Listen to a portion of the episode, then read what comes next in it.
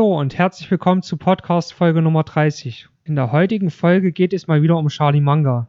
Und zwar schauen wir uns heute den ersten Teil seiner Rede an, die er 1994 vor Studenten der Business School in Kalifornien gehalten hat.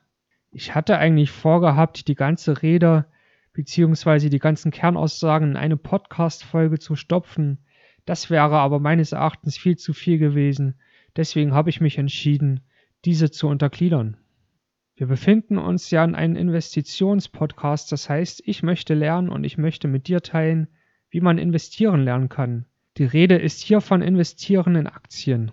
Aber ich denke, dass diese Prinzipien, die ich bei Charlie Munger gelesen habe, auch auf andere Bereiche angewandt werden können.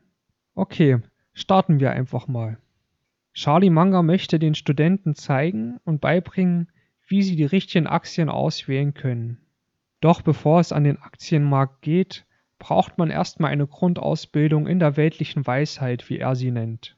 Diese weltliche Weisheit kommt seiner Meinung nach viel zu kurz in den Bildungssystemen in den USA. Vielleicht kennst du ja auch das Sprichwort, dass man erst seine Karotten essen soll, bevor es den Nachtisch gibt.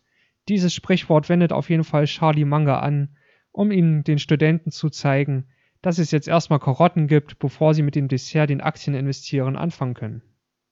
Was ist eigentlich diese grundlegende weltliche Weisheit, von der Charlie Munger hier redet? Zunächst einmal muss man klären, was Charlie Munger unter Lernen versteht.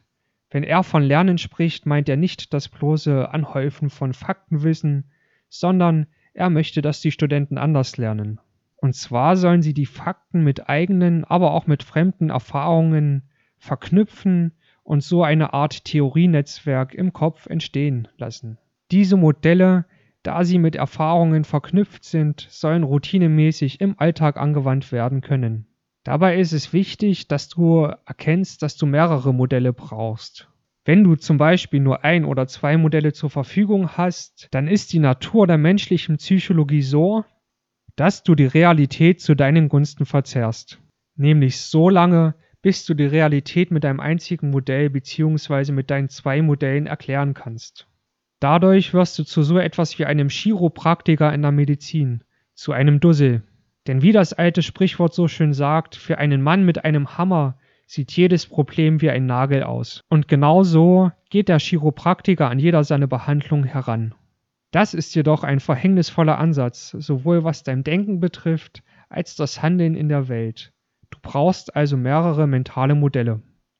Diese Modelle müssen natürlich von mehreren Disziplinen kommen, denn die weltliche Weisheit kann nicht in einer einzigen akademischen Abteilung gefunden werden. Charlie meint deswegen auch zum Beispiel Poesieprofessoren weltlich unweise sind, denn sie haben in der Regel nicht genügend Modelle der anderen akademischen Bereiche in ihrem Kopf.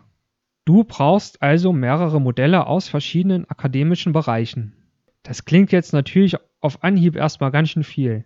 Und Charlie Manga entschärft aber die Situation, indem er sagt, dass 80 bis 90 wichtige Modelle bereits 90 Prozent der gesamten Fracht tragen, um dich zu einer weltlich weisen Person zu machen. Und nur ein paar Modelle von den 80 bis 90 Modellen fallen wirklich ins Gewicht, die eine schwere Fracht tragen und die du auf jeden Fall beherrschen musst. Charlie Munger stellt nun in seiner Rede kurz verschiedene Modelle aus akademischen Bereichen vor, die seiner Meinung nach wichtig sind. Diese sollte jeder Mensch kennen und routinemäßig anwenden, wenn er die Kunst der Aktienauswahl beherrschen möchte. In der heutigen Podcast-Folge stelle ich das erste Modell vor, was Charlie Munger in seiner Rede erwähnt. In den nächsten Folgen werde ich dann Schritt für Schritt die nächsten Modelle vorstellen, so in leicht verdaulichen Happen, dass es nicht so viel auf einmal für dich wird beim Zuhören. Heute geht's los mit der Mathematik. Es ist ja offensichtlich, dass wenn du Aktien auswählen möchtest, du dich ganz gut mit Zahlen und Mengen der grundlegenden Mathematik auskennen solltest. Dafür brauchst du die elementare Mathematik von Permutation und Kombination, wie du es vielleicht in der siebten oder achten Klasse gelernt hattest. Hierbei handelt es sich um sehr einfache Algebra, die in einem Jahr in einer Korrespondenz zwischen Pascal und Fermat ausgearbeitet wurde. Sie ist sehr leicht zu erlernen, was allerdings schwer ist, ist der routinemäßige Einsatz im Alltag. Darum geht es Charlie Manga. Es geht also nicht nur darum, dass du theoretisch die Konzepte verstanden hast, sondern dass du sie alltäglich nutzt und mit deinen Erfahrungen verknüpfst, sodass die Modelle in deinem Kopf zu einem Theorienetzwerk werden.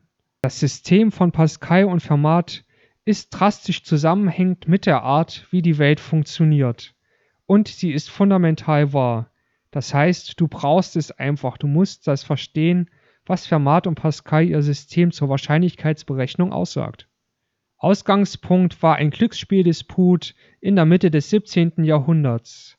Demer hatte ein Problem. Er hatte ein Glücksspiel erfunden, in dem es darum ging, mit einem Würfel nach vier Würfen mindestens einmal eine 6 zu werfen. Mit der Zeit wollte er das Gewinnspiel erweitern und zweimal eine 6 gleichzeitig würfeln mit zwei Würfeln nach mindestens 24 Versuchen. Dabei beobachtete er, dass das zweite Spiel nicht so profitabel war wie das erste. Er hatte angenommen, dass sich die Wahrscheinlichkeit proportional verschieben würde.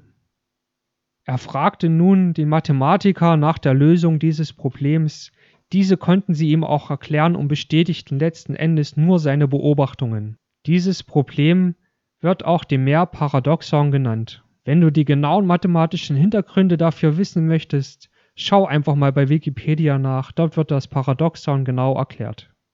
Soweit zur Theorie. Es geht also darum, Pascal und Fermat die Wahrscheinlichkeitsrechnung zu lernen. Doch was beinhaltet sie eigentlich?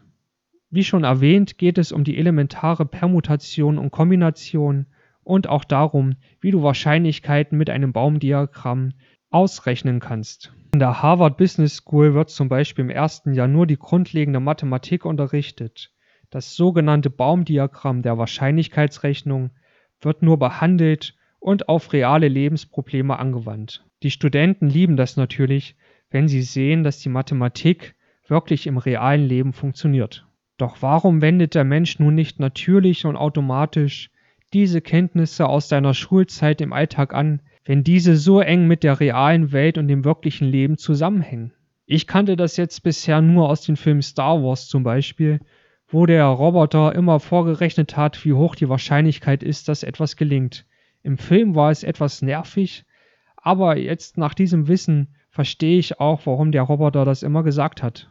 Der Roboter war, glaube ich, C3PO, der immer die Wahrscheinlichkeiten ausgerechnet hat. Charlie Manga begründet das damit, dass der Mensch natürlicherweise diese Mathematik nicht in seinem genetischen Erbgut hat. Das heißt, es war nicht überlebensnotwendig, die Wahrscheinlichkeiten auszurechnen. Die Aufgabe ist es nun, dass du die Wahrscheinlichkeitsrechnung so lernst, dass du sie routinemäßig in deinem Leben anwenden kannst, jeden Tag. Wenn du es nicht lernst, bist du wie ein einbeiniger Mann, der bei einem Arschtritt-Wettbewerb mitmacht. Du gibst automatisch allen anderen im Leben einen Vorteil.